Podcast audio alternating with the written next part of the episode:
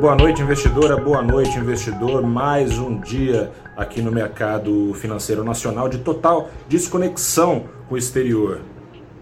A segunda onda da Covid-19 é veloz, a vacinação é lenta e o risco fiscal enorme. Começa agora o seu saldo deste dia 21 de janeiro de 2021, em que o Ibovespa caiu 1,1%. 1% de volta à faixa dos 118 mil pontos. O dólar comercial operou em alta o dia todo, fechou com valorização em relação ao real de 0,95%, custando R$ 5,36 no fechamento. Enquanto lá fora as bolsas de Nova York operavam em alta, não com o mesmo fôlego da véspera, mas em alta e renovando recordes levadas pelas expectativas positivas em relação às empresas de tecnologia americanas. Está aí na expectativa da temporada de balanços do quarto trimestre, por lá, Nasdaq, portanto, que tem é o índice que tem maior participação dessas empresas subiu forte, atrás dele o S&P 500 e o Dow Jones acabou fechando um pouquinho para baixo, Dow Jones e S&P 500 praticamente estáveis. Aqui no Brasil, o dia todo foi de aversão ao risco. Na abertura, para ser justo aqui, parecia ainda que o Ibovespa acompanharia com algum atraso a maré de ganhos que tem sido observados nos últimos dias lá fora, mas não teve jeito. Continua preocupando o mercado a lentidão que vai se desenhando para o Brasil estar imunizado completamente, continua o mercado acompanhando e ao longo do dia trouxe até alguma diminuição da versão ao risco, alguma diminuição na queda do Ibovespa, alguma diminuição na alta do dólar, que depois acabaram de novo no fim do dia ganhando tração.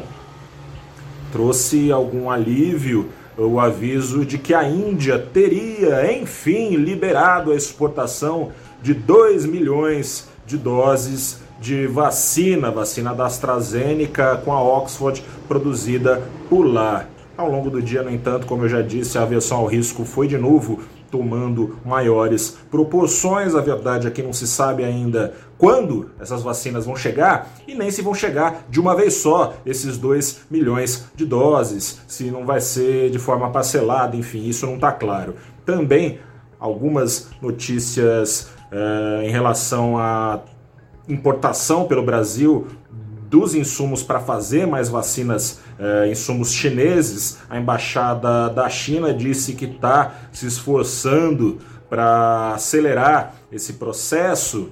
De novo, não há nada de concreto em relação a isso. O que há de concreto é que temos aqui já totalmente liberadas e na mão do Estado e sendo distribuídas pelo país só 6 milhões de doses da Coronavac, feita aqui em São Paulo pelo Instituto Butantan, em parceria com o laboratório Sinovac, do laboratório chinês. A Anvisa deve amanhã eh, liberar, vamos ver se libera, mas a expectativa é que sim, 4,8 milhões de doses dessa mesma vacina, só que já produzida aqui no Brasil e não importada pelo governo do estado de São Paulo.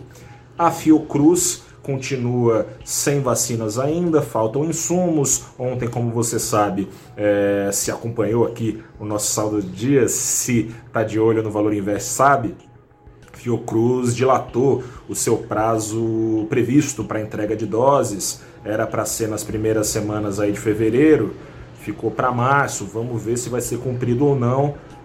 E a Fiocruz não tem nada a ver com isso, a Fiocruz está pronta para preparar, mas precisa o Brasil conseguir trazer insumos para isso. Vacinas da Fiocruz, lembrando, em parceria também com Oxford e AstraZeneca, já liberadas para serem produzidas pela Anvisa.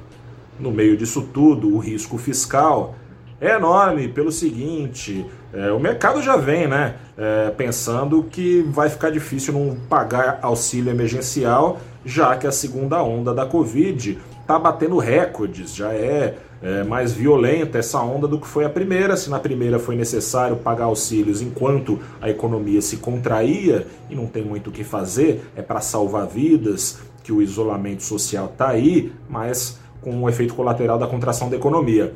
Se foi preciso na primeira, já tem essa suspeita de que mais auxílios serão pagos nesta segunda onda, enfraquecendo o discurso defendido pelo governo oficialmente, pelo Ministério da Economia, principalmente, de cortar gastos.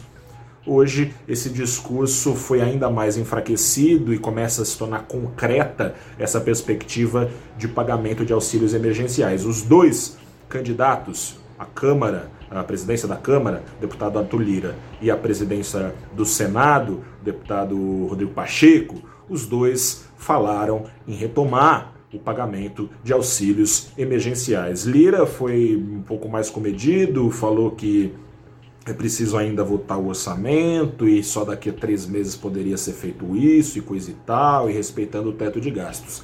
Pacheco foi menos comedido. Ele, embora até tenha defendido o teto de gastos, também defendeu que o teto de gastos fica um pouco difícil de ser defendido num momento de excepcionalidade como esse. E de acordo com ele, é, vai ser retomado, se eleito, já nas primeiras semanas de fevereiro, a negociação para pagar mais auxílios emergenciais para atender as economias brasileiras. A verdade é que a economia, as famílias brasileiras estão precisando desse auxílio e a economia brasileira está sentindo falta também desses anabolizantes, anabolizantes. Lá no valorinvest.com, aliás, tem dados trazidos hoje pela consultoria MB Associados que colocam luz na dependência que a economia brasileira criou no ano passado em relação a esses auxílios. É, de acordo com a consultoria, a queda das vendas do varejo ao longo de 2020 teriam sido, teria sido essa queda de quase 9%. Nas estimativas da consultoria, ainda faltam os dados de dezembro para confirmar isso oficialmente, mas na estimativa da MB, a queda da venda dos, do comércio brasileiro foi de só 1,4%, ou seja, uma enormidade a ajuda que os auxílios vinham dando para a retomada da economia brasileira. Dados já vem mostrando que nos últimos meses do ano passado, enquanto a segunda onda não estava nem perto de ser o que é, estava bem no seu começo, Dados mostram que a economia brasileira, com auxílios já cortados, a metade estava em desaceleração na tal da retomada em V. É de se esperar, portanto, que esses próximos, que os dados desses primeiros meses do ano não sejam nada louváveis. Isso traz pressão nas receitas das empresas. Suas ações, portanto, acabam sendo corrigidas para baixo. A aversão ao risco um jogo clássico de fuga de bolsa e busca de proteção no dólar acaba refletindo nessa alta que vimos hoje. Eu sou Gustavo Ferreira, repórter do valorinvest.com. Encerro com uma notícia nada boa para quem está investindo em Ibovespa, em ETFs que replicam o índice. No ano, o índice já entregou tudo que tinha de ganhos. Na primeira semana do ano era de 5%, eram de 5% os ganhos, a queda já é de 0,58% no acumulado. Quem sabe amanhã eu te traga melhores notícias. Vamos ver. Tomara que as vacinas deem uma agilizada e essas expectativas ruins que estão sendo refletidas no mercado nesses últimos dias sejam frustradas. Aquele abraço, boa noite, até a próxima e tchau.